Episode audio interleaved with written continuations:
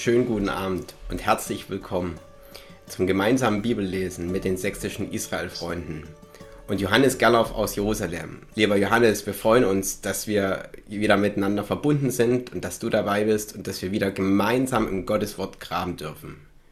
Schön, dass du da bist.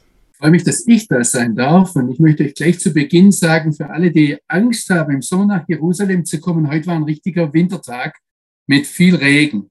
Also normalerweise gibt es nach dem Mai keinen Regen mehr, aber heute war Gott ganz, ganz gnädig und hat Israel, ganz Israel mit Regen gesegnet. Ja, Johannes, das ist ein schönes Stichwort. Also ich freue mich, dass äh, ihr Regen hattet und das ist wirklich schön und dass Gott gnädig ist. Und im Sommer nach Jerusalem zu kommen, das ist auch unser Anliegen. Da gibt es ja, Johannes, das schöne Stichwort Bibellesen aus Jerusalem. Das haben wir heute. Und dann gibt es ja eine ganze Reise, eine Gruppe, eine Woche lang Bibellesen aus Jerusalem, in Jerusalem mit dir. Und das ist vielleicht nochmal gut, wenn wir da mal darauf hinweisen. Es gibt da noch Freiplätze. Mittlerweile, soweit ich weiß, sind 15 Leute in dieser Gruppe. Es dürfen gerne noch welche dazukommen. Herzliche Einladung. Äh, Ruben, du kannst gerne den Link in den Chat stellen und auch bei YouTube. Und ich würde uns einfach nochmal darauf aufmerksam machen, ähm, wenn ihr dann auf den Link klickt oder auch beim, ähm, bei den Israel-Freunden bei den Veranstaltungen reingeht, dann ähm, seht ihr das entsprechend. Ich teile mal meinen Bildschirm, damit ihr das mitverfolgen könnt. Also wenn ihr das jetzt seht, zum Leben.de, dann habt ihr hier oben die Veranstaltungen und in den Veranstaltungen ähm, seht ihr Bibellesen mit Johannes Gerlauf in Jerusalem und wenn ihr da drauf geht, gibt es weitere Hinweise. Wir haben den Zeitraum und auch hier Infos zum Reiseverlauf. Findet ihr das euch, um anzuschauen, gemeinsam zu graben und weitere Anfragen könnt ihr dann direkt an Werner Hartstock stellen, der die Reise organisiert und plant. Drumherum hier unten auf der Seite habt ihr dann den Button hier jetzt anmelden. Einfach, dass ihr informiert seid, könnt euch die Details anschauen. Israel, Land, Volk und sein Gott, dieses Dreieck. Wie ist das miteinander verbunden? Das ist unser Thema für die Tage in Jerusalem, eine Woche im Juli nächsten Monat, so Gott will. Ja, Johannes, möchtest du noch was ergänzen? Ich freue mich auf euch. Ja, wir uns auch. Und jetzt haben wir ja erstmal diesen Online-Bibelleseabend und wir dürfen gemeinsam starten. Ich denke, es ist gut, wenn wir zu Beginn gemeinsam beten. Jochen und Henrike darf ich euch einfach bitten, mit uns in, mit einem Gebet in den Abend zu starten.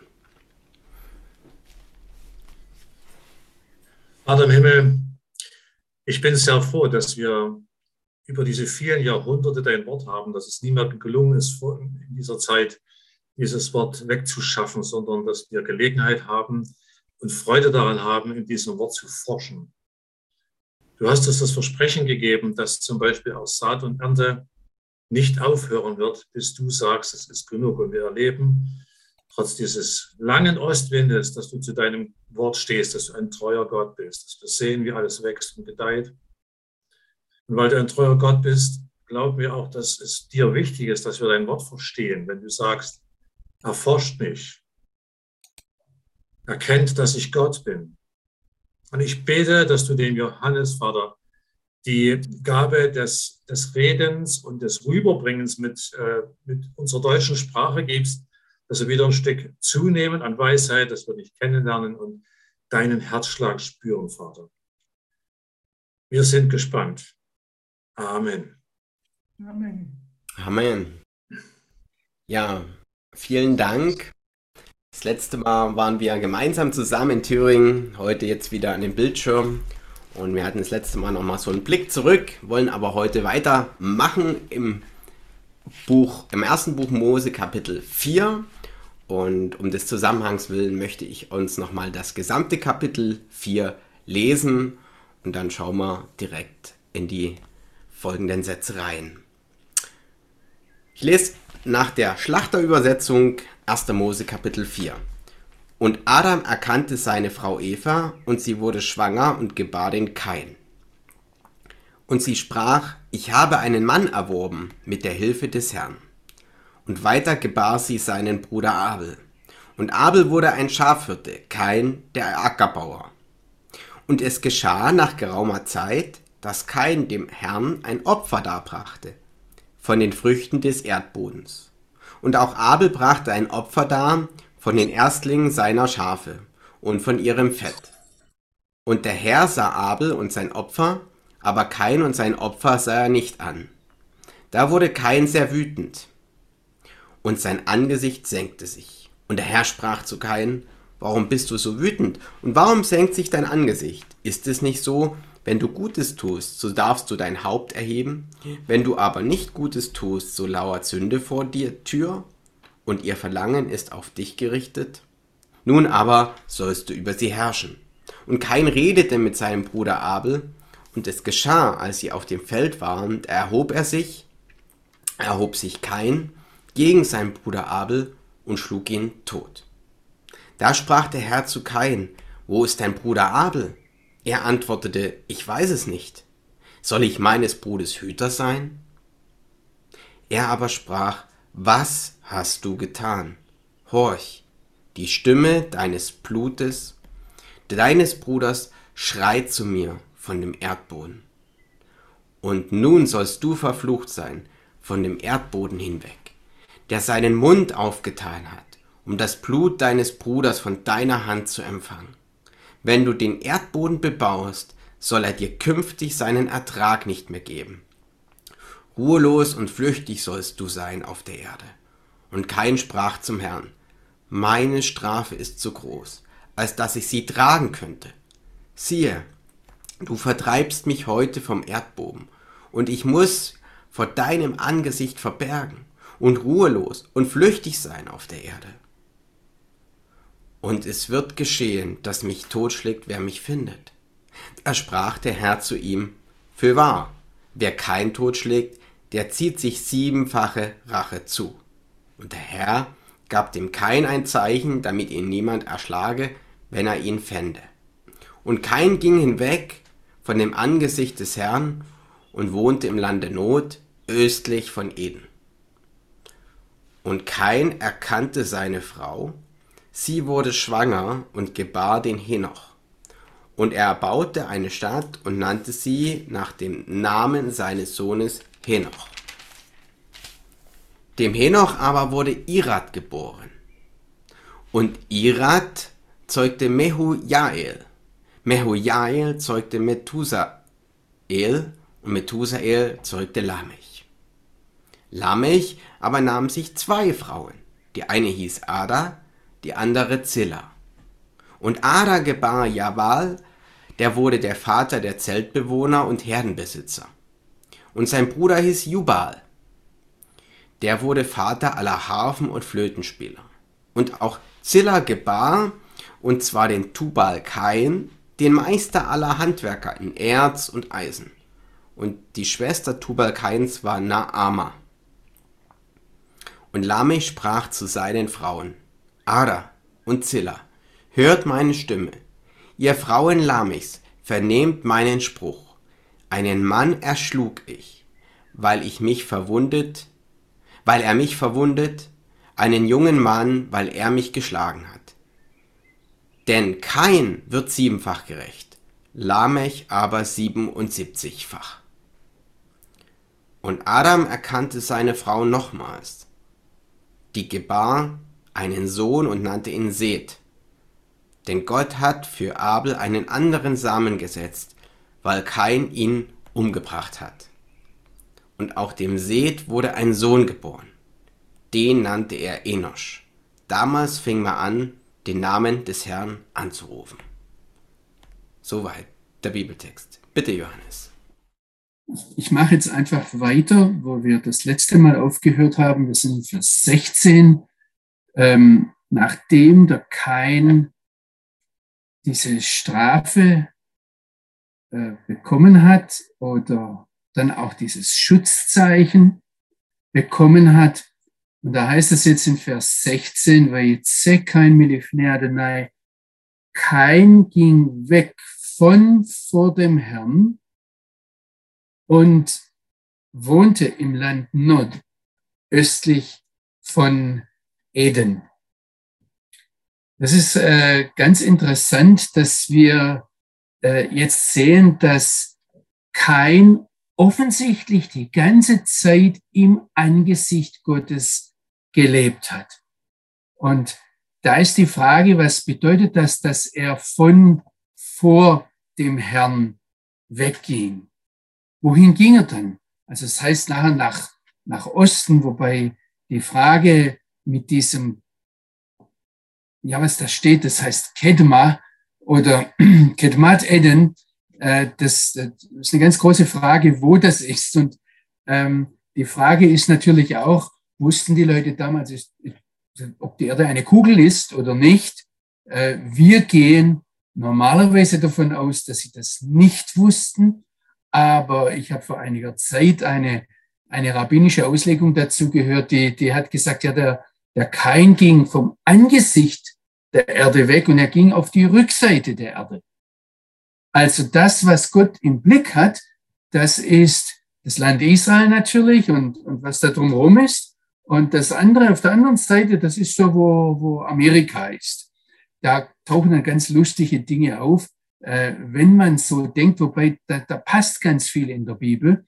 Ähm, aber da taucht es dann auf, dass zum Beispiel der Lubavitcher Rebbe, der ja in Amerika, glaube ich, sogar gestorben ist am Ende, der war uralt und war eigentlich ein großer Zionist und äh, die, die Leute haben ihn dann gefragt, warum bist du nicht in Israel? Dann hat er gesagt, ja, ich bin der Beweis dafür, dass auch am Hintern der Erde, also Tachat wird da das Wort gesagt, also äh, man kann das auch im A der Welt sagen, ja, dass selbst dort Gott was tut, weil dort Juden sind. Also ähm, die Frage wäre natürlich, was, was ist, wenn Gott, äh, wenn, wenn, er, wenn er kein tatsächlich dort praktisch immer weiter nach Osten gegangen ist, bis er nach Amerika gekommen ist. Wir wissen, wir wissen das nicht. Auf jeden Fall ging er aus dem Land weg, wo er vor dem lebendigen Gott stand. Und ähm, er, das Interessante ist, auch für unsere christliche Theologie, was ich mir hier notiert habe, was mir regelrecht aufgefallen ist, ist, dass nicht der Kain gesündigt hat, weil er Gott fern war, sondern er hat gesündigt und die Sünde hat dann die Gottesferne bewirkt. Normalerweise ist das in unserem Denken umgekehrt. Ja, also wenn jemand von Gott fern ist, dann sündigt er und wenn jemand Gott nahe ist, dann geht es nicht mehr. Die Bibel sagt uns da etwas anderes, vor allem wenn es um das Ungehorsame geht, wenn es um die Rebellion gegen den lebendigen Gott geht, die dann letztlich dazu führt, dass ähm, im Falle von Kain, dass er vertrieben wurde, dass er weggehen musste. Und jetzt heißt es, er ging in dieses Land Nod, das ähm, östlich von Eden, steht es wahrscheinlich überall bei euch, ähm, Gedomat Eden, das kann auch äh, vorwärts von Eden aus gesehen sein. Also er ist einfach weitergegangen, er hat sich fortentwickelt ähm, und eigentlich sollte er unstet und flüchtig sein. Navenat steht da auf Hebräisch und, und das Land Nod sagt es, also greift es auf und die, die Rabbiner überlegen da, ob das Land Nod vielleicht äh, vorher gar keinen Namen hatte und erst nach dem Kain benannt wurde, dass er dort hin und her irren musste. Da wird also praktisch das Land dann als irre bezeichnet, ja. Ähm, aber jetzt heißt es da, er ließ sich dort nieder. Und er sollte doch eigentlich ähm, unstet und flüchtig sein. Wir sehen, dass da was passiert im Text schon, was dem äh, widerspricht, was Gott ähm, ihm gesagt hat. Also er sucht praktisch die Ruhe, obwohl er im Land der Ruhelosigkeit ist. Er sucht die Heimat, die Niederlassung, obwohl er im Land der Verbannung ist. Und ähm, also wir wissen nicht, um das ganz klar zu sagen, und niemand weiß das, dass wir, äh, wo das Land Not ist, und man kann jetzt nicht einfach sagen, okay, das muss China gewesen sein, und äh, weil das östlich ist von, von Israel aus gesehen oder dann weiter östlich kommt irgendwann wieder Amerika. Ähm, ganz einfach, wir wissen es nicht. Was klar ist, ist, dass da dass da kein entwurzelt würde, dass er ähm, weggehen musste von da, wo er vor dem Herrn leben durfte. Das war die, die, die Folge des Brudermordes. Es ist interessant, dass dieser, dieser Osten oder dieses äh, Kadum, Kedma, Kadum heißt übrigens in der Vergangenheit, weit in der Vergangenheit, also deshalb eiere ich da auch so etwas hin und her, ähm, dass der Messias am Ende der Tage aus der Sicht des Landes Israel interessanterweise nicht aus Deutschland kommt, nicht aus Nordwesten, auch nicht aus Amerika, aus dem Westen, sondern er kommt aus dem Osten. Und äh, da hat mich vor einiger Zeit ein Inder darauf aufmerksam gemacht, die da sagen, ja, der muss irgendwo hier über Indien, über von, von Osten her auf das Land Israel zukommen. Und das, das ist eine interessante Beobachtung, die von Asiaten kommt, dass äh, zurzeit die großen Erweckungen, aber auch die großen Verfolgungen östlich von Israel vor sich gehen, auch in der islamischen Welt.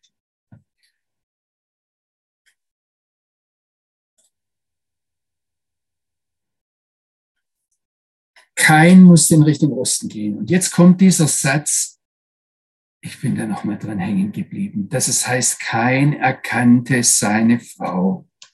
Und ich habe gerade dem Samuel nochmal zugehört. Ich habe in den letzten äh, äh, Tagen noch einmal alle Übersetzungen, die mir hier schnell zur Verfügung standen, äh, aufgeschlagen und gesehen, dass alle eigentlich den Vers 1 und den Vers 17 gleich übersetzen, obwohl da nicht das Gleiche steht. Also für diejenigen, die Hebräisch können, im, im Vers 1 steht, Adam yada et Chava ishto. Also, ich habe das übersetzt, und der Adam hatte erkannt seine Frau Eva. Und jetzt kommt die übliche Form, kein erkannte seine Frau. Und die wurde schwanger und gebar dann den, den Henoch. Ich habe da eine ganz interessante Sache festgestellt und habe das äh, bisher noch nicht rausgefunden. Ich war mit dem, mit dem Karl-Heinz von Heiden heute schon in Kontakt, weil mir das über den Weg gelaufen ist. Da äh, habe ich ihn gefragt, er ist nämlich die einzige deutsche Übersetzung, also die neue evangelistische Übersetzung von Karl-Heinz von Heiden. Er übersetzt, Adam hatte mit seiner Frau Eva geschlafen. Und das wäre nach der jüdischen Tradition richtig. Dann habe ich vermutet, dass der, die Quelle für den, für den Karl-Heinz vielleicht der der Herr Buber ist, aber der Herr Buber in, übersetzt, also der, der Martin Buber, diese berühmte Übersetzung, der übersetzt entgegen der gesamten jüdischen Tradition, übersetzt christlich, dass äh, der Adam seine Frau erkannt hatte in Vers 1. Also ich will nur sagen, ich stelle diese unterschiedlichen ähm, Dinge immer wieder hin. Ich liefere euch hier nicht eine fertige Bibelarbeit, sondern ich möchte euch in den Text hineinnehmen und ähm, da auch diese, diese Stolpersteine, das etwas hoppliche, äh, äh, ähm, ungeebnete euch eher zeigen, damit ihr das festhalten könnt. Und ich, meine Hoffnung ist, dass der Herr irgendwo auf, zu euch vielleicht auf ganz andere Art und Weise spricht als zu mir. Ich habe in diesen Tagen wieder gemerkt, wie, wie aktuell dieser Text ist, aber da kommen wir gleich drauf. Jetzt taucht natürlich zuerst die Frage auf, woher hat der Kain eine Frau gehabt und ähm, muss eine seiner Schwestern irgendwo geheiratet haben. Da sind sich alle jüdische wie christliche Ausleger einig. Ich habe schon vor längerer Zeit von Juden gehört, dass, ähm, also die haben diesen stehenden Spruch, wenn es um darum geht, dass der Adam seine Frau erkannt hatte, da sagen sie, da sind zwei aufs Bett gegangen und sieben vom Bett runtergekommen. Und äh, die gehen davon aus, dass Kain und Abel ein, ein Zwillinge waren. Aber dann sagen sie, da gab's noch drei Töchter. Und zwar hatte der, der Kain eine, eine spezielle Zwillingstochter und der Abel hatte ähm, hatte zwei Mädchen, die mit ihm geboren wurden. Das waren also insgesamt Fünflinge. Und, und was mich jetzt interessiert, ist da nicht die rabbinische Spekulation, sondern mich interessiert, wo machen die das in der Bibel fest? Und ich habe, ich habe gefunden mittlerweile, wo die das in der Bibel festmachen. Und zwar, wenn ihr mal zu Vers 1 geht, da macht Rashi diese Beobachtung, also ist der Rabbi Shlomo Yitzhaki vor ungefähr 1000 Jahren in Troyes oder in Worms hat er gelebt und gelehrt. Und zwar ähm, ist da dieses Wörtchen, taucht dreimal auf in Vers 1 und Vers 2, dass wir auch im ersten Vers der Bibel hatten, dieses et, und das in der Regel nicht übersetzt wird. Und zwar fragen dann die Rabbiner immer, ja, warum steht da et? Und sie haben da, ähm, also es, es heißt da in Vers 1, und Adam hatte seine Frau Eva erkannt, sie wurde schwanger und gebar et kein. Da steht das erste et. Und dann heißt es im Vers 2, und sie fuhr fort zu gebären, et achiv, also et Bruder, seinen Bruder. Und dann heißt es noch einmal et Havel. Und die Rabbiner machen an dem Punkt das Festsagen, da kommt drei et vor, was sollen die da? Und dann sagen wir, das, das muss der Hinweis darauf sein, dass da drei Töchter noch mitgeboren wurden. Ich lasse euch das, ich weiß auch nicht, also ich denke, wir müssen es wieder lernen, äh, zu sagen, wir wissen es nicht, weil die christlichen Spekulationen, da kann man noch viel, viel tollere Sachen finden. Ich habe einen gefunden, der hat ausgerechnet, dass zur Zeit, als der Kain dann seine Frau suchte, etwa ähm, mindestens 1600 Frauen auf der Welt äh, ge gelebt haben müssen. Ähm, also da gibt's überall, bei Juden wie bei Christen, herrliche Spekulationen. Die Tatsache ist, der biblische Text sagt es uns nicht. Er nimmt ganz einfach an, also es wird auch nicht gesagt, es war jetzt eigenartig, wo die Frau da aufgetaucht ist, sondern nee, der hatte einfach die Frau. Und es wird vorausgesetzt, entweder, dass ihr das so schluckt oder dass es da irgendwelche anderen Traditionen gibt oder dass ihr euch eure eigenen Gedanken macht. Ähm, der biblische Text sagt es uns nicht. Und der Name seiner Frau wird auch nicht genannt. Das ist deshalb interessant, weil in diesem ganzen Text sehr viele Namen auftauchen. Und der Name, der jetzt auftaucht, das ist der Name von dem Sohn von Kain und seiner Frau. Und zwar heißt der Sohn Henoch oder Chanoch. Und das ist ein recht häufiger Name, also vergleichsweise häufig unter diesen ersten Namen da in den ersten Kapiteln, den, äh, dieser in, in den ersten Kapiteln der Bibel. Interessant ist, dass es zwei Namen in, in der, in, unter den Nachfolgen, Nachkommen des Kain gibt, die auch bei den Nachkommen des Shet vorkommen, also des Set vorkommen. Das sind der Henoch und der Lemech. Henoch, wenn wir, wenn wir diesen Namen einmal nach der Bedeutung fragen wollen, dann ähm, dann geht es in die Richtung, dass es um einen Neuanfang geht. Dass äh, was Neues passieren soll, das was, ähm, das Wort kennt ihr wahrscheinlich von Chanukka her, also das kommt, Chanukka und Chanoch, das, das ist dieselbe Wurzel. Es geht um eine Einweihung, also Chanukka ist heute das Tempelweihfest und ähm, es geht darum, dass etwas neu aufgebaut werden soll, das vorher entweiht wurde. Also so wie der Tempel entweiht wurde unter den äh, Helle, Hellenisten zur Zeit von den Hasmonäern und dann Chanukka daraus wurde, so ähm, soll es jetzt auch um, also der, der, der Kain hatte offensichtlich eine tiefe Sehnsucht, dass etwas neu wird.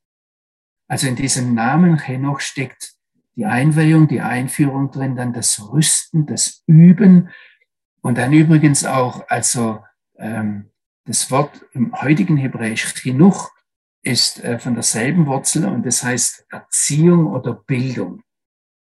Also der Kain gibt dem seinem Sohn etwas mit, wo, wo, wo richtig deutlich wird, es tut ihm leid, was passiert ist, er sieht, wie viel da kaputt gegangen ist durch seine, was auch immer das war, ob es ein Feldritt war, ob es eine Rebellion war, ob er aus Unwissenheit gehandelt ist, ob ihm was ausgerutscht ist.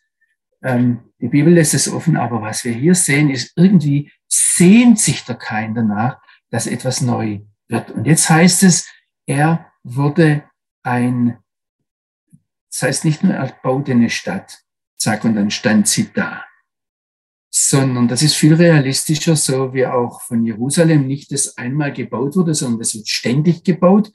Und wer Jerusalem kennt, der weiß, dass das lästig ist, dass äh, Jerusalem eine Stadt ist, die ständig gebaut wird. Seit, seit ich sie kenne, seit über 30 Jahren wird da gebaut und gewurstelt, würden wir im Schwäbischen sagen.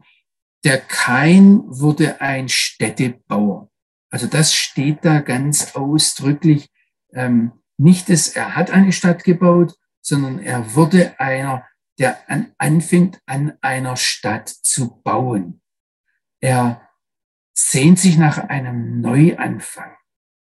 Und er benennt ja dann auch die Stadt nach dem Henoch, Hanoch, nach dieser Neu, nach diesem Neubeginn.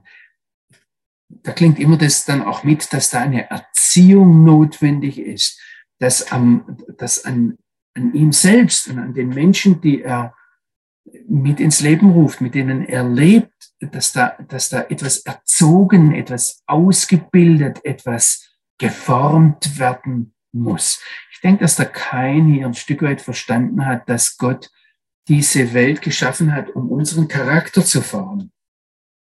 Aber was er dann macht, ist, er kehrt ja nicht wirklich um, sondern er geht weiter und er macht jetzt etwas, das ist eine ganz interessante Sache, dass er eigentlich eine Ordnung baut, eine Stadt baut. Das ist nichts mehr Natürliches, sondern das ist eine Ordnung, die menschengemacht ist, der alles seinen Platz hat, in der er eine Heimat hat, ein Haus, eine, er, er baut einen, einen Punkt, wo deine Familie ähm, aufbauen kann. Und was wir sehen, die Stadt ist nicht das Feld, wo vorher Kain und Abel hingegangen sind. Sie ist auch nicht das Haus.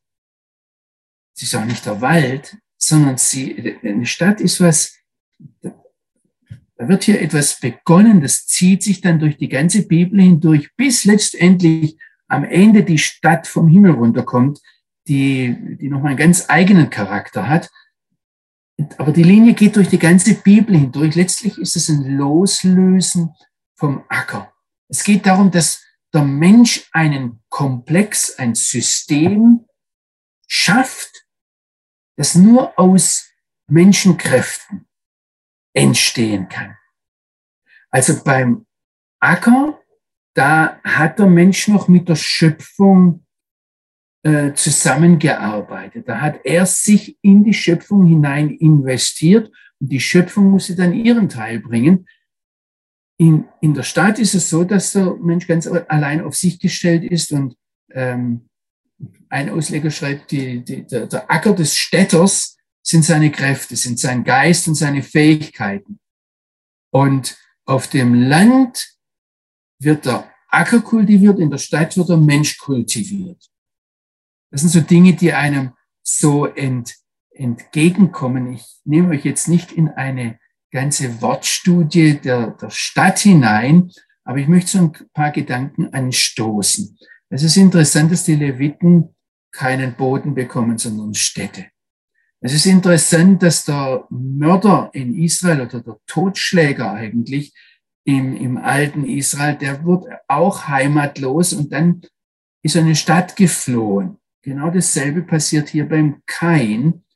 Und derjenige, dem praktisch verboten, verboten wird, mit dem, mit dem Boden äh, Frucht zu bringen, der wird jetzt dazu äh, gebracht, dass er die, in, die, in die Stadt gehen muss und ähm, eine Stadt baut. Das ist die Frage, bei all diesen Texten legen wir so aus, dass wir gegen den Kain sind oder so, dass wir für den Kain sind. Und das hört nicht auf mit der Frage nach dem Totschlag oder Mord und wie es dazu gekommen ist. Wir haben daran schon äh, das vorletzte Mal genagt. Es geht jetzt weiter. Ein rabbinischer Ausleger sagt, dass der Kain in die Stadt gegangen ist und er jetzt plötzlich gemerkt hat, ich brauche ja nicht mehr das Zeichen. Die Stadt schützt mich. Was eine Stadt biblisch auszeichnet, und unterscheidet von einem Dorf, äh, ist die Mauer drumherum.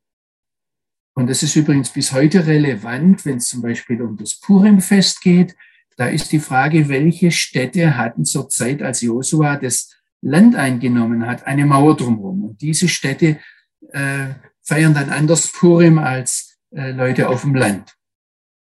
Der Kain hat jetzt vielleicht festgestellt, ich brauche jetzt dieses Zeichen nicht mehr, das Gott gegeben hat. Ich kann mich auf mich selbst verlassen, auf meine Kraft, auf meine Fähigkeiten, auf das, was meine Hand schafft. Wir haben hier einen ersten Geschmack für eine, eine, wie sagt man da, eine Gesellschaft, die sich selbst genug ist, die ähm, nicht mehr die Natur braucht, schon gar nicht mehr den Schöpfer. Ähm, das ist, was das Neue Testament dann Welt nennt. Es ist interessant, dass, es, dass wir dieses Muster, das vom Kain herkommt, bei uns heute als Menschen immer wieder sehen. Wenn wir Menschen etwas in Ordnung bringen wollen, dann schaffen wir einen Rahmen, ein System, eine Ordnung, etwas Organisiertes. Wir nennen das eine Organisation, also eine Stadt.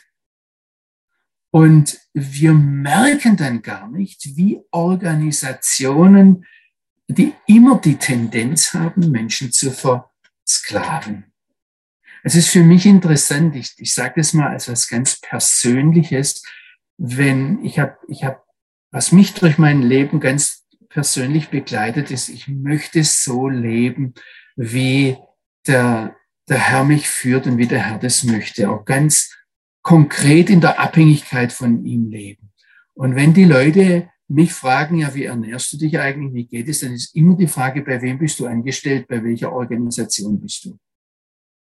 Und es ist ganz, ganz wichtig, dass man zu einer Organisation gehört. Und wir merken gar nicht, wie schnell das geht, dass dann der Mensch der Organisation dient. Dass die Organisation, die Stadt den Menschen versklavt. Aber es ist mir in der letzten Zeit ganz wichtig geworden, dass Gott sein Reich niemals mit Organisationen oder christlichen Werken oder auch Kirchen baut, sondern immer mit Menschen. Und er spricht da nicht von einer Organisation, sondern er spricht von einem, von einem Leib. Und es ist ganz interessant, dass, ähm, dass Gott uns in diese, ich sage jetzt einmal, in diese Beziehung hinein ruft. Eigentlich immer weg von der Stadt, immer weg vom Festeingesessenen, immer weg von dem, was uns vertraut ist, was uns Geborgenheit gibt, was wir wollen, denkt dran, wie der Abraham rausgerufen wurde und wie Jesus sagt, ich habe keinen, nicht so, wo, wo ich meinen Kopf hinlegen kann. Und das geht so weit, ich habe das vorhin schon angedeutet, bis dann in Offenbarung 21 eine Stadt vom Himmel herabkommt und die ist aber, die ist erkennbar, aber die ist überhaupt nicht mehr greifbar. Und diese Stadt heißt dann eigentlich Hütte Gottes bei den Menschen. Und da, das Wort ist dort ähm, aufgegriffen wird, da steckt die Sukkah drin, da steckt das, also da, da müssen wir eigentlich an, an das Laubhüttenfest denken, an das, wo wir die, die, das feste Haus verlassen, wo Gott uns herausruft und äh, ja, wir in dem Sinn, was er gebaut hat, nicht was wir gebaut haben. Noch einmal, er möchte mit uns spazieren gehen im Garten. Er möchte nicht eine eine große Organisation haben, schon gar nicht eine, eine Armee, wo dann die Soldaten des Herrn im Gleichschritt marschieren, sondern Gott tickt da ganz anders. Und ähm, das, das, das merke ich auch bei der Bibel. Wir, wir fühlen uns ganz schnell unsicher, wenn wir nicht eine klare biblische Lehre haben, sondern wenn wir vom Vater im Himmel herausgerufen werden, um mit ihm ins Gespräch zu kommen. Das heißt jetzt von Kain weiter, er wurde ein Städtebauer und er benannte diese Stadt, er gab dieser Stadt den Namen seines Sohnes. Das ist eine ganz typische Sache. Ihr habt es ähm, hier überall in dieser Welt. Also Rom wurde nach dem Romulus benannt. Der Alexander der Große war wahrscheinlich deshalb so groß, weil er überall Alexandrias platziert hat in, auf seinem ganzen Weg. Ja, oder Tiberius hat es Tiberias gegründet. Ähm, es geht dann ganz durch, ja. Mir ist aufgefallen, dass Karlsbad, Karlo Vivari in, in Tschechien von Kaiser Karl IV. Äh, gegründet wurde, weil er dort offensichtlich gebadet hat. Oder der Peter der Große hat St. Petersburg äh, gegründet, das dann irgendwann, glaube ich, mal umbenannt wurde nach einem anderen und dann wieder zurückgenannt wurde. Und dann gab es mal Stalingrad und Leningrad, aber auch Washington. Also wir brauchen gar nicht nur nach Osten blicken. Washington ist nach einem Menschen benannt und wir brauchen gar nicht weit wegsehen. Wenn ich in meine württembergische oder baden-württembergische äh, Heimat hineinsehe, dann sehe ich, dass der badische Markgraf Karl Wilhelm seine Traumstadt Karlsruhe genannt hat oder der Herzog Eberhard Ludwig von Württemberg Ludwigsburg gebaut hat. Ähm, das ist so was typisch Menschliches. Wir brauchen eine Organisation, wir brauchen was Greifbares, was Festes und das, dem geben wir dann den Namen, am besten den eigenen Namen, wir nennen das nach uns. Und das ist ein System, das von da eigentlich angefangen hat mit dem Kein. Jetzt heißt es, dem Kain wurde der, dem Henoch, ich bin im Vers 18, wurde der Irad geboren. Und äh, ich habe jetzt gerade gesehen, dass ich auch über, übersetzt habe, Irad zeugte Mechujael, steht da aber nicht. Ähm, Mechiael zeugte, steht auch nicht da, den Methushael und Methushael zeugte, steht auch nicht da, den Lamech. Ich muss im Vers 18 an diese Stelle noch einmal herangehen. Hier wird uns jetzt so eine ganze Geschlechterreihe ähm, gezeigt und das ist interessant, dass dieses Wort, das mit uns, bei uns mit Zeugen übersetzt wird, meistens, dass das hier gerade in der Kains-Reihe ganz anders verwendet wird als nachher in der Set-Reihe oder in der Set-Familiengeschichte, äh, äh, die wir im nächsten Kapitel haben. Was hier im Hebräischen steht, ist Vayivalet lachanoch et Iran. Ähm, es wurde dem Henoch der Irad geboren. Es geht hier um die Wortwurzel Yalad. Und die sollten wir mal festhalten. Ähm, die wird uns in den nächsten ähm, Bibelstunden noch öfters begegnen. Also dem, dem Henoch wurde der Irad, ich muss es jetzt einmal so sagen, er, er, wurde, er wurde geboren, heißt es da. Er wurde vielleicht aus Versehen geboren, vielleicht gegen Henochs Willen. Was nachher beim Set vorkommt, von Adam bis Noah, ganz ausnahmslos, da kommt dieses Wort, das wir am besten mit Zeugen übersetzen. Oder das heißt eigentlich, es wurde, ähm, also der, die, die, haben die Väter gemacht, dass jemand die Anstrengung un unternommen hat, geboren zu werden. Ich weiß nicht, ob ich das, ob ich das im Deutschen deutlich rüberbringen kann. Für diejenigen, die Hebräisch können, also hier wird jetzt die Nifal-Form, nachher wird die Kal-Form verwendet und äh, im, im Kapitel 5 ist durchaus die Hifil-Form oder durchgehend die Hifil-Form. Die, die hebräischen Ausleger sagen das nur so kurz und damit kann man im Deutschen nicht viel anfangen, also geht man drüber weg. Aber was hier angedeutet wird, also wenn der Irad dem Henoch geboren wurde, dann ist es so aus Versehen passiert. Wenn der Irad dann ähm, irgendwie daran beteiligt war, dass der Mechujael geboren wurde, dann ist das so, so nebenbei geschehen, aus Versehen, also aus Versehen ist vielleicht dann, also der, der, er hat dann vielleicht schon gewusst, was er da macht, ja, aber ähm, es, es, die, die Betonung liegt darauf, dass die Anstrengung bei Mechujael war, dass der geboren wurde. Und genau dasselbe gilt dann nachher beim, ähm, beim, äh, bei den nachfolgenden Leuten, die jetzt da in der in der, also dem, dem Methushael und dann dem Lemech, da liegt immer der Nachdruck auf dem geboren werden. Während im Kapitel 5 der Nachdruck darauf liegt, dass die Väter etwas machen, ganz bewusst etwas tun. Und das ist bei der Keinslinie, kommt es nirgends vor. Die Frage ist jetzt, wer sind die, die, die Leute, die da geboren wurde? Der Irad also, um das auch ganz klar zu sagen, wir wissen nicht, was der Name heißt. Ähm, da gibt es jetzt allerhand Spekulationen und die hängen sehr stark davon ab, ob jemand für den Kain oder gegen den Kain ist, ob er äh, den Henoch äh, sympathisch findet oder unsympathisch findet. Ähm, beim, dasselbe gilt dann auch bei Mechujael, äh, wobei das da interessant ist, äh, das äh, Mechu, oder das heißt, eigentlich hat was, hat was mit, mit Auslöschen zu tun. Und der Name wird ja hier verändert. Mechujael wird zu Mechiael. Und äh, christliche Theologen gehen da schnell auf Schreibfehler raus. Das macht aber keinen Sinn, genauso wenig wie bei Pnuel Pniel wird, also dort beim Kampf vom, vom Jakob. Und wir, wir legen da gar nicht viel äh, Wert drauf. Manche Rabbiner sagen, er war derjenige, in dem das Göttliche verlöscht ist.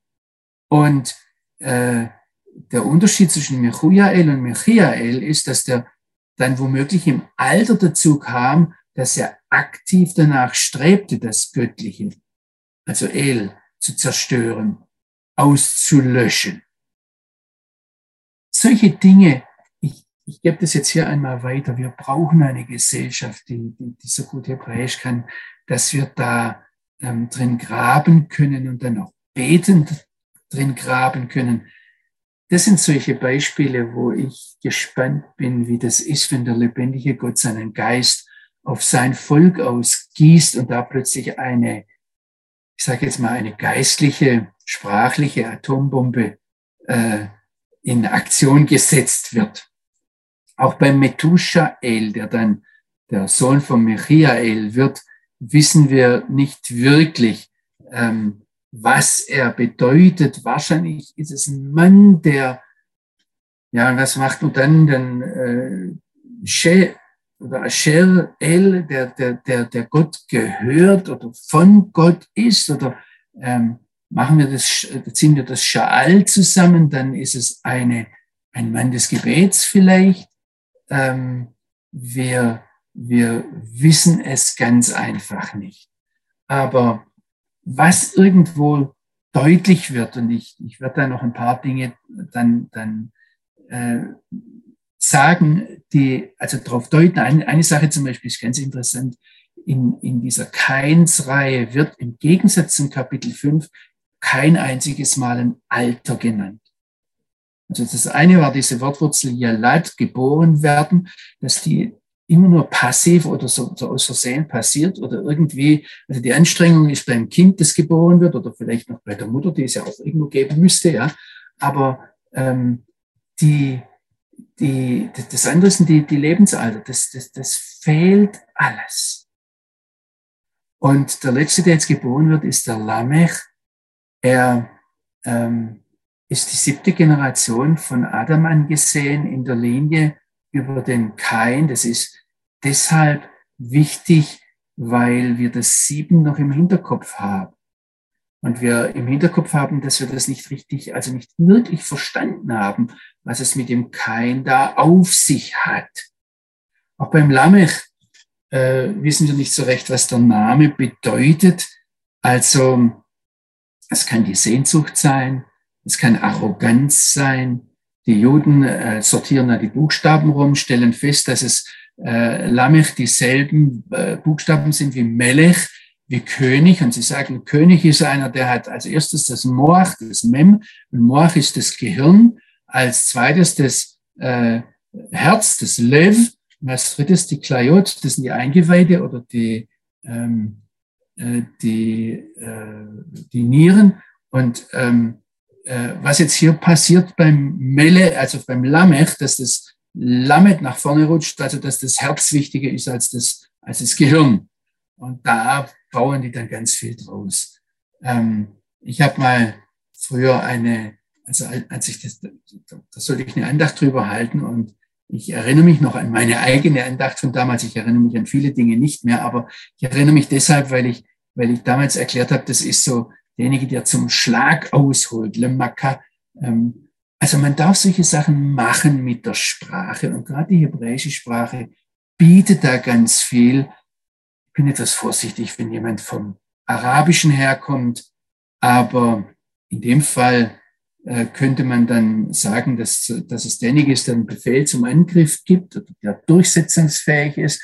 Oder wenn man vom Akkadischen herkommt, könnte es sogar der Priester sein. Also da steckt ganz viel drin. Ich nenne euch diese Möglichkeiten, damit ihr nicht glaubt, wenn jemand kommt und sagt, so ist es aber ganz bestimmt. Ähm, wir, wir wissen es ganz oft nicht. Die Frage ist jetzt, wozu diese Keinslinie uns gesagt wird. Und was ganz wichtig offensichtlich ist, ist diese siebte Generation.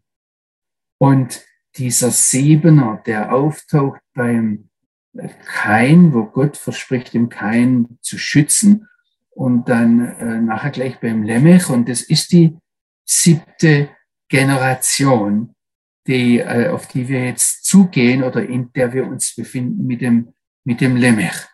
Der, der Lemech, der ist jetzt derjenige, der sich zwei Frauen nimmt. Da taucht also praktisch die Polygamie am äh, Horizont auf, was ganz eindeutig gegen die Schöpfungsordnung Gottes ist. Ähm, die Rabbiner machen jetzt ganz viel daraus und fragen, ähm, äh, warum brauchte der zwei Frauen, äh, war nicht ausgelastet oder was hat ihn dazu gebracht? Und dann gibt es Theorien, ja, die eine war für die Kinder, die andere war für die Schönheit. Ähm, und ich, ich habe jetzt auch gemerkt, dass sie dort an den, an den Namen dann unwahrscheinlich rumbasteln, äh, dass die Ada diejenige ist, die die Kinder bringen sollte. Und sie sagen, naja, das ist das Problem von jedem Mann, dass die Frau entweder schön ist oder Kinder hat. Ähm, und wenn sie Kinder kriegt, dann nimmt halt die Schönheit ab und äh, so soll das sein, sagen die, sagen die Rabbiner, ja. Ähm, sie verheddern sich dann aber, aber etwas. Ähm, was allerdings äh, interessant ist, dann, also wir, wir, wissen bei den Namen nicht, die Ada ist vielleicht die, die geschmückte, die, ähm, das Kleinod und die Zilla, ähm, das, das kommt vielleicht vom Schatten her, ob es die umschattete ist oder die beschattete, wissen wir nicht, oder die, die gerne in seinem Schatten war. Ähm, da gibt es eine, eine, Stelle in, äh, im Hohen Lied der Lieder, auf das hingewiesen wird. Das ist äh, Hohes Lied 2, Vers 3, wo die, die, die, die Braut sagt, dass sie äh, Freude dran hat, Lust dran hat, in seinem Schatten zu sitzen. Und äh, sagen die Rabbiner dann, das war die, die Zilla, also die, die wollte dauernd in seinem Schatten sein und hat ihn da bezirzt oder wie auch immer, ja. Wir wissen das, das nicht. Was es jetzt heißt, ist, dass die Ada Kinder kriegt. Und äh, ähm, da heißt es, die Ada gebar den Javal ähm, und äh, er wurde zum Vater aller, die in Zelten sitzen und äh, Vieh haben.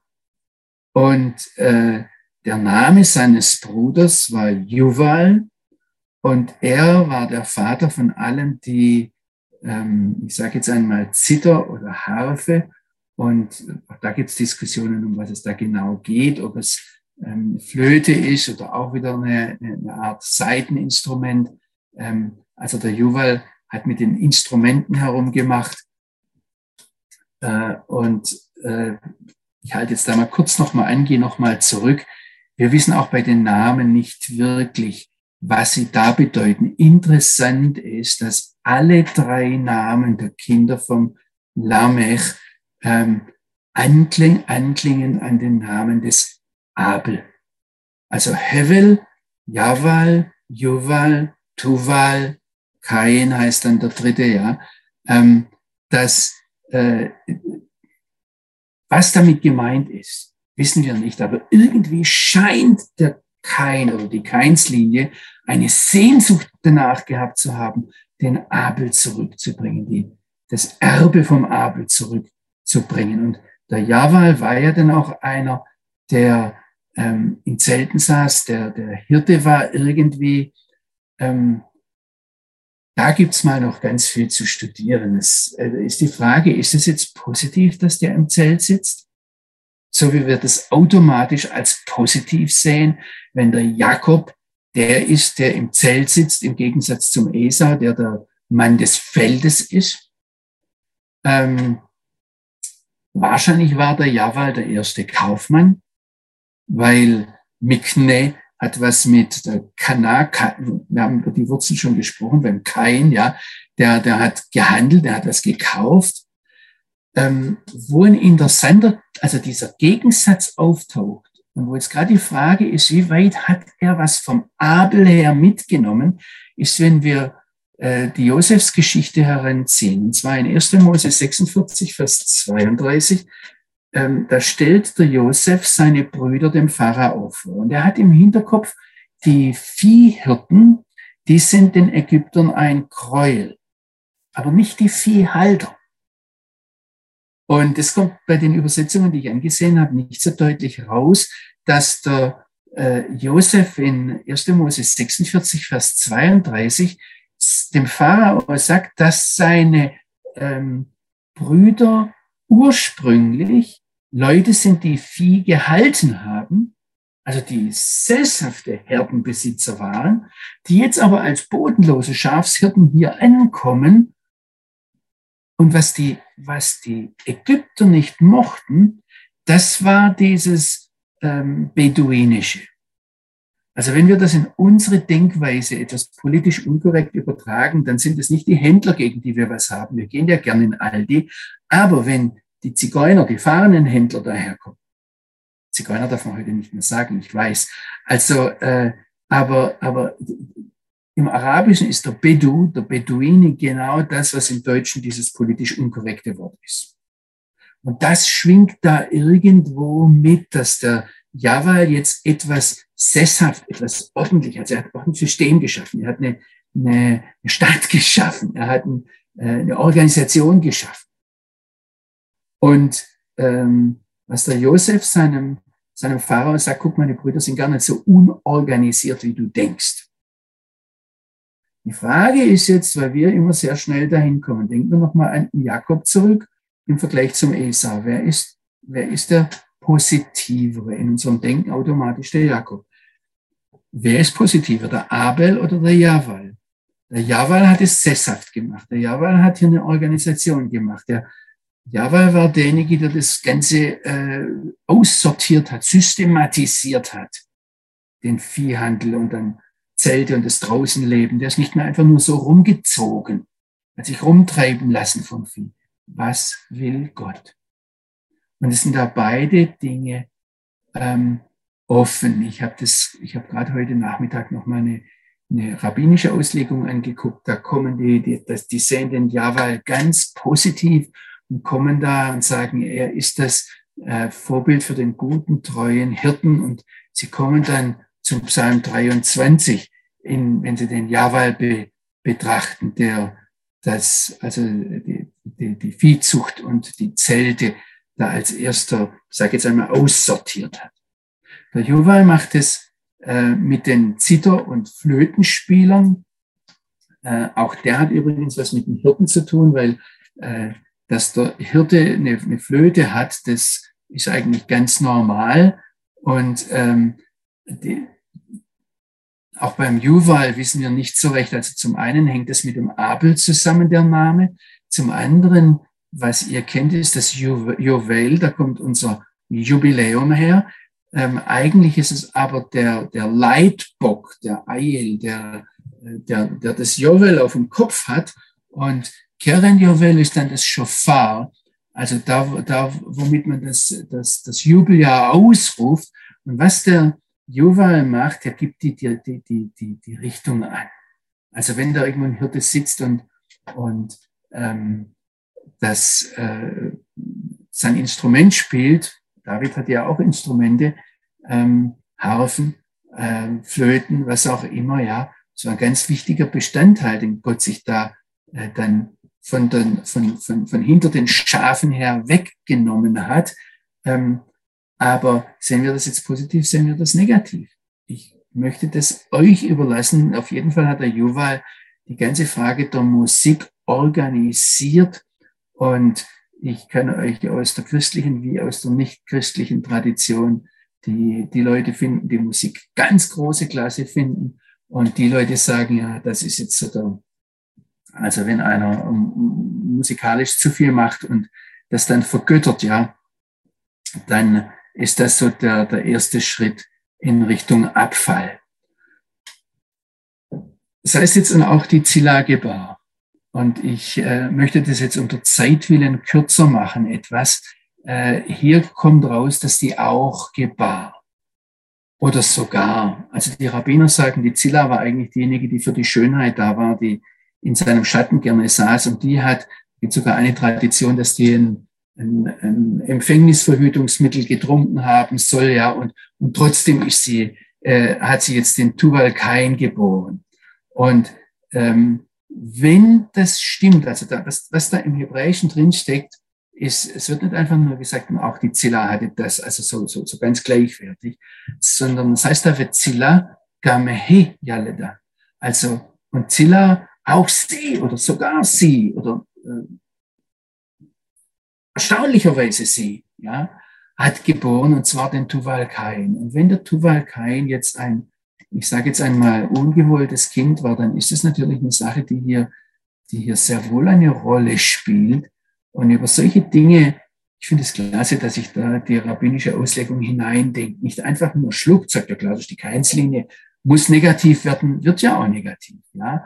Aber äh, nein, die drei Söhne haben alle drei Namen. Auch Tuval äh, kommt von Hevel her und er vereinigt dann eigentlich diese, diese Abelslinie, die abgeschnitten wurde, durch den Brudermord oder durch den Brudertotschlag und äh, er ver, ver, ver, verbindet den Kain und den Abel. Er arbeitet an Eisen und äh, zuerst Bronze, Kupfer. Äh, es ist interessant, dass das äh, auch mit den Erkenntnissen unserer Wissenschaftler übereinstimmt, dass es zuerst eine Bronzezeit gab und dann ein Eisenzeitalter. Aber was er gemacht hat, ist, er hat es geschärft. Er hat nicht diese Instrumente gefunden, erfunden, sondern er hat sie, er hat sie praktisch perfektioniert. Und wir sehen hier eine, eine Linie in der Keinslinie, dass die Technik immer besser wird. Dass es, ähm, also man kann die ganzen Namen zum Beispiel auch von, von, von der Wortwurzel Javal herbringen. Und das heißt herbringen, heimbringen, einbringen. Jewul ist der Ertrag. Ihr merkt das da alles im Hebräischen, wie, wie man da hin und her biegen kann und dann aus jedem einzelnen eine Predigt machen kann. Und der Javal wäre dann derjenige, der etwas einbringt. Der Juval wäre derjenige, der sich was bringen lässt, der, ähm, äh, der, der, der abhängig ist von dem, dass der andere was bringt. Und der Tuval ist derjenige, der gebracht wird. Also ähm, auch daraus kann man etwas machen. Und wenn man dann sieht, dass die Schwester noch geboren wird, die Naama, die liebliche, die angenehme, die anmutige, dann ergibt sich da eine ganz interessante, ähm, eine ganz interessante Reihe, dass eigentlich diese Keinslinie alles geschaffen hat, was eine zivilisierte Gesellschaft braucht. Mit dem, mit dem ersten Kind wurde die, der Handel geschaffen, also mit Kne, Kana, handeln, kaufen. Ja. Dann mit dem zweiten die Kunst, mit dem dritten die Technologie und die Naama, die hat es alles verwendet, um angenehm das zu machen. Also das ist eigentlich dann die, die Kultur, die da herauswächst. Und wir sehen, dass die, die ganze Keinslinie darauf ausgerichtet ist, die Adelslinie zu kultivieren, zu perfektionieren, zu schön zu machen, zu ähm, ja, die Frage ist dann, ähm, fehlt da in dieser Entwicklung nicht etwas? Und was ganz deutlich wird, ist, dass eine, eine geistliche, eine moralische, eine soziale Komponente hier ganz extrem fehlt. Also die Frage ist, was ist letztlich das Ziel dieser ganzen Übung? der Naama, der angenehmen, der lieblichen, der reizenden, wenn es nicht dem Schöpfer Ehre bereitet, wenn es nicht darauf abzielt, also die, die, die ganze Sache, die, der, Handel, die, die Wirtschaft, die, ähm, die Musik, die Technologie und ähm, ich sage jetzt einmal die Wellness, die man dann aus all dem herauskommen, also das Angenehme, das da herauskommen kann, wenn das nicht diesen Zielpunkt hat, dann wird es letztlich ganz, ganz brutal. Und vielleicht sage ich euch das jetzt nur ganz kurz, dass der Vers 23 ein sehr, sehr brutaler Vers ist. Die, die Rabbiner machen viele Fragen, was da als Hintergrund steht äh, wenn der äh, Lamech sagt, dass äh, da ein Mann gestorben ist oder er, ermordet wurde und, eine, und ein Kind, was ist da passiert? Ist ihm da ein Unfall passiert? War er derjenige, der den Kain umgebracht hat in der siebten Generation? Hat er aus Versehen den Tuval-Kain erschlagen? Also war das das Kind? Ähm, dass er seine Frau Ada und Zilla so auffordern muss, ihm zuzuhören. Hört mal, hört mal, hört mal. Es ist das erste längere Gespräch, das wir überhaupt in der Bibel haben. Warum fängt es so an, wenn, wenn der Lamech was zu sagen hat und wenn er ein geachteter Familienvater ist, dann soll er sagen, was er zu sagen hat. Warum muss er zu Ada und Zilla sagen, jetzt hört mich an? Die Rabbiner sagen, Ada und Zilla sind ihm weggelaufen. Und ähm, und, und da gab es eine riesen Familienkrise. Deshalb musste er ihnen nachschreien, ihr Frauen Lamechs, passt auf, was ich sage, hört zu. Und dann ist wieder die Frage, wie so oft im Hebräischen, ist das jetzt eine Aussage, die er macht? Ich habe einen Mann erschlagen für meine Wunde, einen Jungen für meine Beule? Oder ist es als eine Frage gedacht? Na, kommt jetzt wieder darauf an, seid ihr für oder gegen den Kein? Seid ihr für und gegen die Keinslinie? Ähm, ruft er da aus, habe ich etwa einen Mann für meine Wunde erschlagen? Habe ich ein Kind umgebracht, weil ich hier eine Beule habe? Übrigens, die Rabbiner sind sich auch nicht einig. Aber sie sagen, man kann das in dieser Richtung übersetzen. Und wenn sich dann rausstellt, dass der Lamech äh, vielleicht gerechter war als der Kain, dann macht es Sinn, dass er da diesen Vergleich hochzieht. Auf der anderen Seite schwingt da was, also diesen Vergleich mit dem, mit dem, wenn kein siebenmal gerecht werden soll, dann, dann soll es Lamech 77 Mal. Ich bin doch viel besser als, ich habe doch nichts gemacht. Ähm, es ist aber natürlich, wenn er seinen Frauen so verzweifelt nachgeht und sie zum, zum Zuhören zwingt, ist auch was Bedrohliches drin. Ihr merkt, diese ganzen Texte schreien danach, gelebt zu werden. Die schreien nach einem, nach einem Umfeld, wo wir das betend in unsere Existenz hineinnehmen.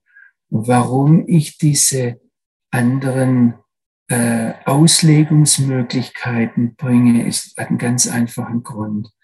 Ich merke bei mir selbst, ich sehe es dann natürlich auch bei anderen Christen. Ich sehe diese Tendenz, dass wir das Böse sagen, das bin ja nicht ich. Also ich bin nie der Kein, ich habe nie meinen Bruder umgebracht. Würde ich auch nie machen, ja? Und Lamech, dass ich so brutal drohend darum laufe, ich doch nicht, ja? Was, was die rabbinische Tradition an vielen Stellen macht, zumindest in der Diskussion, was da ist, ist, dass sie mir vor Augen hält, auch durch diese ganzen Ausmalungen, diese ganzen Geschichten. Also wir haben bei, bei, bei, bei, bei Lamech zum Beispiel die Geschichte, dass er blind war und dass der Tuval Kain ähm, ihn, ihn geführt hat als kleiner Bub. Und äh, dann hat er, der, der Lamech, weil er jemand war, der schon äh, kräftig war und einen Pfeil und Bogen hatte, dann hat er der, der, der, der Tuvalkain ihm immer gesagt, wo er hinschießen soll. Und dann hat er, ähm, hat er ihm gesagt, guck, da vorne läuft ein Hirsch und der, und der, ähm, und der Lamech hat geschossen. Und dann war das aber kein Hirsch, sondern der Kain. Er hat praktisch in der siebten Generation den Kain umgebracht. Und davon war Lamech so schockiert, dass er seine Hände zusammengeschlagen hat und dass er ihm der kleine Bub dazwischen gelaufen und dann hat er auch noch das Kind erschlagen was ich, das ist alles pure Spekulation. Und ihr habt von mir schon öfters den Satz gehört, ich halte Spekulation für Sünde, für am Ziel vorbeigeschossen. Bitte nicht vergessen. Was gut daran ist an diesen, an diesen Überlegungen, es nimmt mich in die Geschichte mit hinein.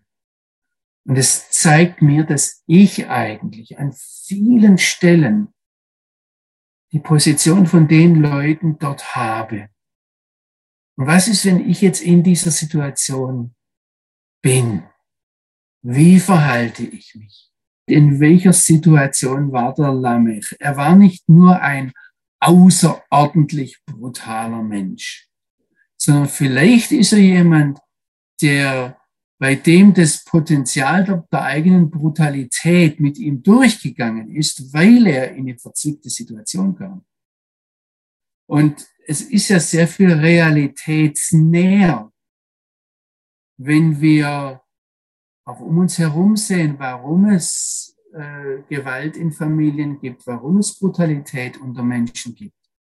Äh, es, es, es gibt diese Menschen wahrscheinlich, die jetzt nur Lust am Töten haben oder nur Lust haben reinzuschlagen. Aber ganz, ganz oft ist es ja, ähm, ist es ja sehr viel komplizierter, ist es ja sehr viel äh, vertragter, wenn es gerade in Familien Gewalt gibt. Und wir haben bisher nur über familiäre Gewalt gesprochen und gelesen, alles, was wir in der Bibel hatten.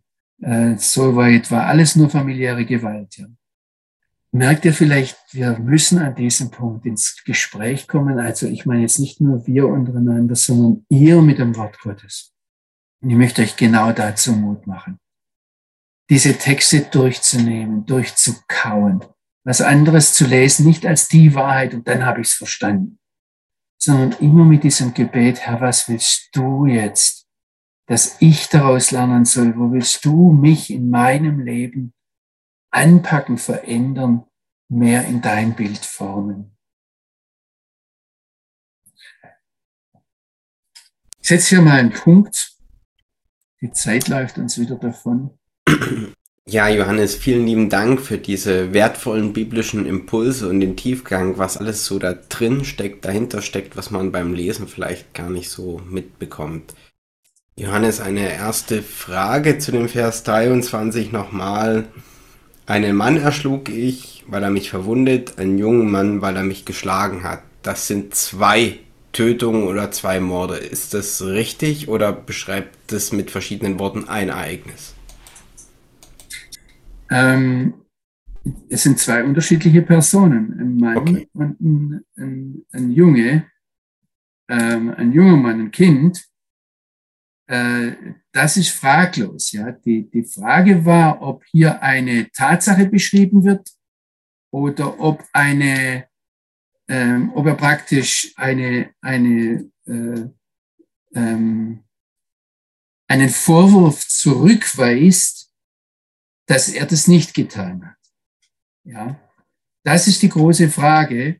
Äh, und, und wir hören bei diesem Text eben nicht, wie äh, wie der Lamech das sagt, ja, ob er, ob er sagt, ich habe einen Mann erschlagen für meine Wunde und ich einen Jungen für meine Beule, oder ob er, ob er fragt, habe ich etwa einen Mann erschlagen für meine Wunde oder einen Jungen für meine Beule? Ja, Johannes, die erste Frage ist da. Und zwar kann man aus dem Vers 19 schließen, dass Polygamie durchaus akzeptabel in der Bibel ist. Es geht um diese Sache, dass der Lamech sich zwei Frauen äh, nahm. Ähm, der Name der einen war Ada, der andere oder der Name der zweiten Zilla. Ähm, ich denke, ich komme immer mehr dahin, ich möchte es mal mit Vorsicht sagen, dass wir die, die Abfolge der Erzählungen sehr, sehr ernst nehmen müssen. Und dass Gott uns am Anfang sagt, was was er sich wie gedacht hat. Und dann gibt er uns unwahrscheinlich viel Freiheit. Wir sehen bei Jesus, dass er ganz eindeutig sagt, Gott hat sich am Anfang, da geht es um Ehescheidung. Da geht es nicht um mehrere Frauen, sondern da geht es um die Frage, also da geht es um die sukzessive Polygamie, wenn man so will. Ja? Ähm, und Jesus sagt ganz klar, dass Gott sich am Anfang gedacht hat, ein Mann und eine Frau. Und äh, es wird hier nirgends gesagt, dass Gott etwas akzeptiert. Ja, auch beim David, der hat ja äh, ziemlich viele Frauen gehabt und beim Salomo waren es dann Massen von Frauen. Ähm, wird nirgends gesagt, dass das akzeptiert ist oder akzeptabel ist. Es wird in eine bestimmte Ordnung gegeben. Aber es wird nie gesagt, dass das dem ursprünglichen, der ursprünglichen Schöpfungsidee entspricht. Und es wird ganz bestimmt nirgends gesagt, dass das gut ist. Also von daher äh, wäre meine klare Antwort nein. Ich würde da sehr aufpassen, äh, aus der Bibel irgendetwas rechtfertigen zu wollen, was, ähm, was so eine Entwicklung hinter sich hat und wo dann, wo dann Gott praktisch, was er, was er ganz toll macht, was, was mich fasziniert, ist, wie Gott uns entgegenkommt und uns immer wieder abholt. Immer wieder abholt, da wo wir stehen und, und, und dann nicht kommt und nur, nur, nur, und das war falsch und das war falsch und das war falsch. Und, und, und so sieht jetzt das absolut Perfekte aus, sondern er nimmt uns an der Hand und führt uns auf einen Weg zurück. Wir sehen die, die Probleme der Polygamie, der, die Probleme der, der, der mehreren Frauen dann bei den, bei den Vätern. Wir sehen das durch die Bibel weg. Ihr äh, seht da keine einzige glückliche Ehe mit, mit mehreren es ist übrigens interessant, vielleicht darf ich da nur eins reinbringen. Auch in der jüdischen Tradition ähm, wird Polygamie nirgends für äh, gut geheißen oder, oder dem, dem ursprünglichen Willen Gottes entsprechend dargestellt. Äh, übrigens Scheidung auch nicht. Also auch die, die, die ganzen Dinge. Man, man geht etwas weniger gesetzlich damit um. Ich denke, dass das für uns insofern wichtig ist, vielleicht darf ich das noch nachfügen, wenn es um die ganzen Fragen geht, sowohl die, die großen der Diskussionen der, der, der Geschlechter und der Beziehung der Geschlechter untereinander, als auch die, die, die Fragen mit, äh, wie man mit gescheiterten Ehen umgeht und, und zerbrochenen Familien. Und äh, ich denke, dass es ganz, ganz wichtig ist, dass wir auf der einen Seite den ursprünglichen Schöpfungswillen Gottes im Auge behalten und, und nicht an dem rumfeilen und sagen, das war ja anders gedacht und deshalb können wir es jetzt anders machen. Dass wir aber auf der anderen Seite seelsorgerlich ein, ein weites Herz bekommen, um dann zu sagen, so, und wie können wir jetzt, also wenn wir dein Leben ansehen konkret, wo so viel verbogen und so viel verknarzt ist, wie können wir da möglichst weit jetzt wieder äh, zum, in Richtung auf den ursprünglichen Schöpfungswillen Gottes hingehen. Also ich, ich denke da manchmal, wenn Christen können furchtbar hart sein und dann so hart, dass niemand mehr was einhalten kann. Äh, und, oder sie werden dann so seelsorgerlich und so entgegenkommen, dass alles äh, gleichgültig ist. Ja. Also ich hätte noch mal eine Frage, wenn ich darf. Gerne. Und zwar kann man hier schon die Anzeichen sehen für die Entwicklung in der ganzen Gesellschaft. Du hast ja dargestellt, dass es äh, um Handel, Kultur und Technologie hier ging auch, aber im Grunde ohne Gott. Kann man da eine Entwicklung sehen bis heute durch? Das war, was ich damit gemeint habe. Oder Städtebau. Ja, ja, wenn ich am Anfang gesagt habe, das ist hochaktuell. Und ich sehe sehr wohl eine, eine, eine, eine hohe Aktualität, weil für uns heute oftmals ähm, Organisationen, christliche Werke, Kirchen, ich fange bewusst in dem Bereich an, ich kann auch sagen, eine Firma, die nicht kaputt gehen darf, wichtiger sind als die Dinge, die Gott wichtig sind. Was Gott wichtig ist, ist unser Charakter. Was Gott wichtig ist, ist, ist das, wie wir miteinander umgehen. Gott baut sein Reich mit Menschen und was dann am, am weitesten noch äh, in Richtung Organisation geht, das ist die Familie. Wenn wir am Anfang sehen, Gott möchte beim, Ad, beim Abraham alle Familien des Erdbodens segnen, und dann kommt uns noch mal ein Schritt entgegen, sagt, na okay, ihr braucht ein, ein Goy, ihr braucht eine, ein, ein, ein Volk. Da ist noch nicht vom Staat die Rede. Ja? Da ist noch nicht davon die Rede, dass das jetzt Ganze ähm, noch organisierter ist. Wir sind ganz stark auf Organisation ausgerichtet. Und ja, ich halte das für etwas, ähm, was kainitisch ist. Ja? wo dann, äh, ich habe jetzt konkrete Menschen vor Augen, alte Menschen zum Beispiel, die, die im hohen Alter sind und die der lebendige Gott noch nicht zu sich nimmt, die für uns, ich sage jetzt mal, nur noch Geld verbrauchen. So nichts mehr Nutz, Nutze sind, keiner Firma mehr dienen können, äh, der Familie nur noch eine Belastung sind. Ja? Der lebendige Gott hat für die, solange er sie hier lässt, eine Aufgabe. Und ihr könnt jetzt dasselbe machen im Bereich von Behinderungen. Warum äh, äh, denken wir, dass Menschen, die wir für behindert halten, also die, die, die ganz bösen Auswüchse hatten wir in, in Deutschland mit dem lebensunwerten Leben. Aber das war nur so eine, ich sage jetzt einmal, ein Gipfel, ein, ein, eine Spitze von was, was eigentlich beim Kain anfängt und unser ganzes Leben durchdringt. Und ich, ich würde mir wünschen, dass wir, dass, dass wir zu einer, zu einer Bewegung von Menschen werden. Also denkt mal dran, warum Jesus das sagt, dass, der, dass das Reich Gottes ein Sauerteig ist, der alles durchsäuert. Das Reich Gottes ist nicht eine Organisation. Und das sind Dinge, die, die denke ich, müssen wir, das, ist da schon angelegt von Anfang an. Wir entscheiden uns auch für den kainitischen Weg. Vielen lieben Dank dir für das ähm, tiefe biblische Einblicken und das Ermutigen, wenn man einmal in der Woche die Bibel durch hat, in der nächsten Woche sie neu zu lesen von vorn und dann kann man sie in der dritten Woche bestimmt ein drittes Mal lesen und man wird immer noch neue Dinge entdecken. Und ich denke, es ist vielleicht gut. Gibt es noch Fragen? Ansonsten wird man mit dem Gebet die Runde für heute abschließen. Vater, ich möchte dir einfach danken. Ich möchte dir danken für dein Wort. Ich möchte dir danken für das, dass du uns geschaffen hast, dass du uns in diese Schöpfung hineingestellt hast. Ich möchte dir danken, dass du nicht nur alles in Bewegung gesetzt hast, sondern dass du alles in deiner Hand hältst und dass wir auf dich zugehen. Wir wissen vieles nicht. Aber wir wissen, dass am Ende du dastehst und wir dir entgegengehen. Und Herr, ich möchte dich einfach bitten, dass du mir zeigst, immer wieder ganz neu, wenn ich dein Wort kaue und wenn ich das für mich immer wieder durchgehe. Vater, dass du mir zeigst, was du mir sagen möchtest.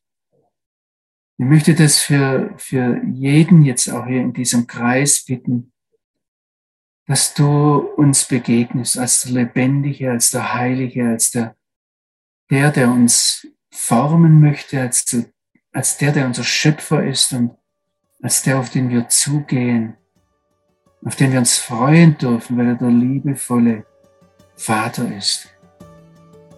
Danke, Herr, du bist groß und heilig und unfassbar. Danke, dass wir mit dir reden dürfen.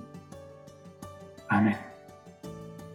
So, ihr Lieben, dann sagen wir Shalom, Shalom und bis zum nächsten Mal. Den Termin findet ihr bei der Webseite von Johannes gerloff.co.il beziehungsweise über den eingeblendeten Link unsere-wurzel.de-veranstaltung. Gottes Segen für euch.